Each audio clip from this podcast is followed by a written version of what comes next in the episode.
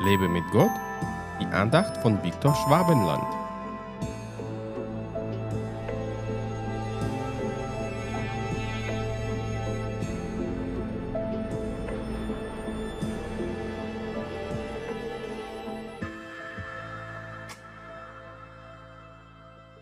Der Herr aber ist der Geist, und wo der Geist des Herrn ist, da ist Freiheit. 2. Korinther 3, Vers 17. Wo aber der Geist des Herrn nicht ist, da ist meistens die Knechtschaft. Jeder Mensch ist ein Knecht der Sünde und nur der Geist Gottes macht uns wirklich frei. Ich habe momentan Kontakt zu einer Schwester, die früher in der Esoterik-Szene verstrickt war. Jesus kam in ihr Leben und sie wurde frei. Doch später begannen die Geister, mit denen sie sich früher beschäftigte, sie zu belästigen. Sie wurde verwirrt und befand sich in verzweifelter Lage.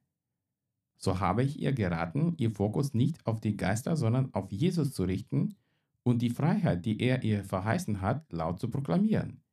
Noch habe ich ihr geraten, den Heiligen Geist zu bitten, sie zu erfüllen, denn nur wo der Geist des Herrn ist, da ist die Freiheit. Christen, die ohne den Heiligen Geist leben, leben nicht in der Freiheit.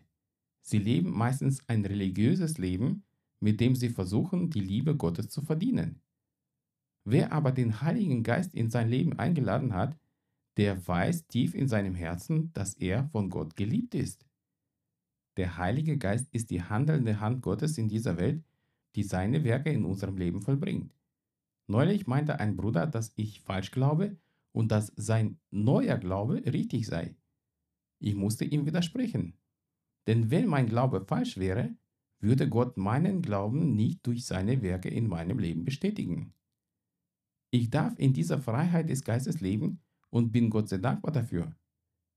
Der Heilige Geist kann sich aber zurückziehen, wenn wir uns entscheiden, in der Sünde zu leben. Die Sünde macht aber dem Teufel alle Türen in unserem Leben auf und er beginnt zerstörerisch zu wirken. So kann man die Freiheit wieder gegen die Knechtschaft austauschen. Lebe in der Freiheit, lass den Heiligen Geist in dir wohnen und dich von allen Dingen befreien, die dich belasten. Gott segne dich. Hat dich diese Andacht ermutigt? Wenn ja, dann teile sie bitte mit deinen Freunden. Und abonniere meinen Podcast und meinen Blog www.lebemitgott.de. Ich würde mich sehr freuen, wenn du meine Dienste auch finanziell unterstützt. Weitere Infos dazu findest du unter www.viktorschwabenland.de-spende. Ich danke dir und wünsche dir gottesreichen Segen.